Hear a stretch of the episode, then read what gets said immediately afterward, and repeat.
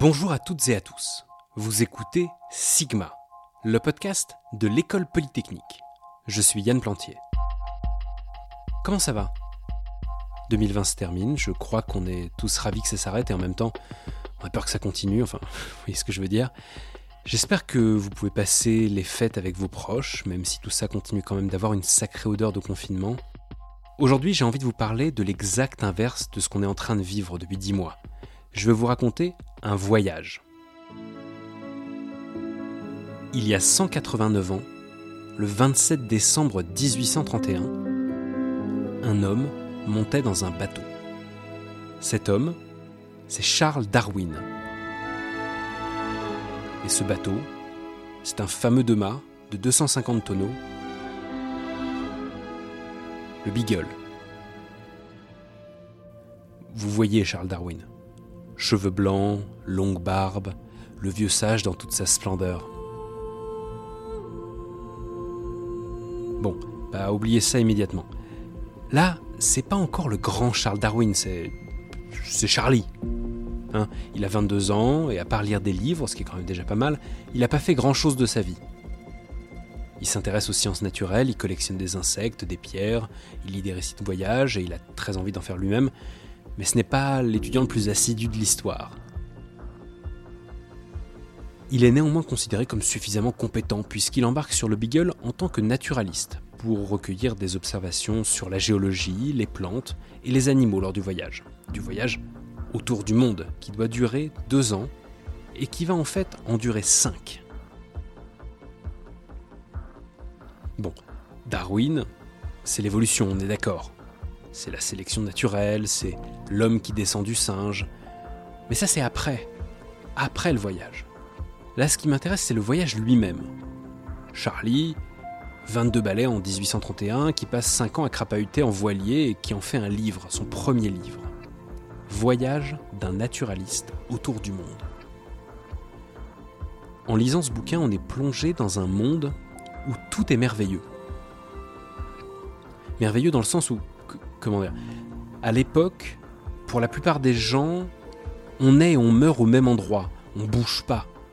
On ne connaît qu'un seul type de météo, qu'un seul type de paysage, c'est un monde très fermé. Il y a les plantes du coin, les animaux du coin, et c'est à peu près tout. En, 1831, il y a des îles sur lesquelles l'homme n'a jamais posé le pied. Les chauves-souris qui boivent du sang sont considérées comme une légende de grand-mère on trouve des fossiles de mollusques en haut des montagnes et on comprend pas du tout pourquoi. C'est dans la mer les mollusques, c'est pas dans les montagnes. La Terre, elle a encore un gros point d'interrogation au milieu de la figure. Et donc, Charlie, 22 ans, fait le tour du monde en voilier. Il se retrouve en plein milieu de bancs de plancton phosphorescents. Il est pris dans des tremblements de terre. Il assiste à des éruptions volcaniques. Il visite des villes ravagées par des tsunamis. Il voit la terre qui se soulève sur la côte, avec des huîtres et des moules qui étaient plusieurs mètres sous l'eau et qui se retrouvent sur des rochers à l'air libre. Ce qui lui donne une petite idée concernant les fossiles de mollusques en haut des montagnes d'ailleurs. Il se retrouve aux Galapagos, les tortues font une taille improbable, les lézards nagent. Ok, les lézards nagent maintenant. Enfin, faut s'imaginer ce petit anglais qui toutes les dix pages se plaint de tout et n'importe quoi, du, du mal de mer, des puces de lit, de la de la vulgarité des aubergistes brésiliens, du manque de dignité des femmes qui montent à cheval. Et ce petit Anglais, il se retrouve plongé en plein Narnia. Tout est constamment sublime ou terrible. Il y a un passage où il visite un volcan endormi. Il parle des plantes, du lac salé au centre du cratère, enfin tout ça semble sorti d'un rêve.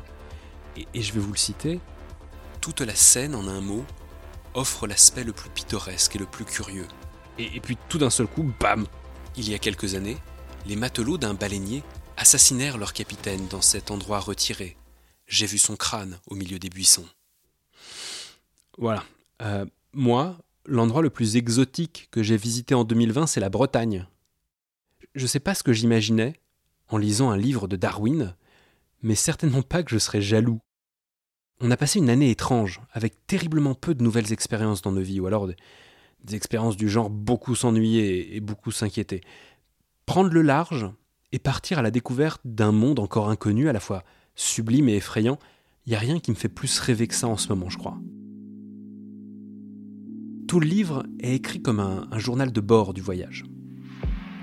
Il n'y a pas vraiment de moment où, où Darwin se pose pour réfléchir à ce qu'implique tout ce qu'il voit. On sent bien qu'il y a des passages où il s'arrête, qu'une observation qu'il vient de faire l'a mise sur la piste d'une découverte plus grande. Mais il n'y a pas trop de moments réflexifs. Il n'en est pas encore au stade où il élabore ses grandes théories, ça viendra plus tard. C'est seulement dans les dernières pages qu'on le sent en train de prendre du recul sur son voyage.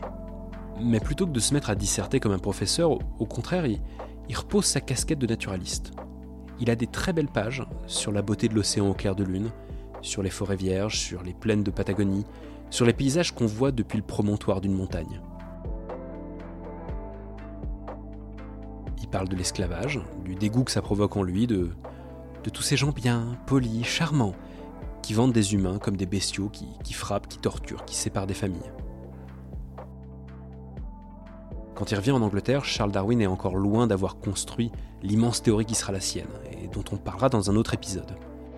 Il conclut son premier livre avec une ode au voyage, plutôt modeste si on la compare avec le gigantesque travail scientifique qu'il va effectuer tout au long du reste de sa vie, mais en ces temps de confinement, une ode au voyage, ça résonne quand même pas mal.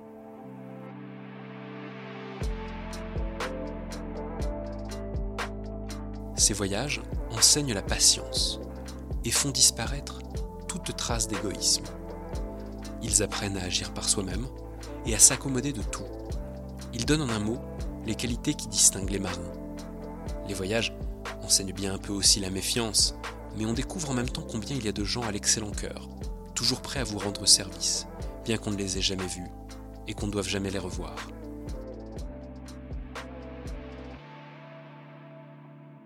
J'ai hâte de pouvoir repartir en voyage. Merci à vous d'avoir écouté cet épisode de Sigma, le podcast de l'école polytechnique. Abonnez-vous sur votre application de podcast préférée mettez-nous des étoiles si le cœur vous en dit, et n'hésitez pas à parler de notre podcast autour de vous. Passez de bonnes fêtes. Aujourd'hui, c'est un beau jour pour la science.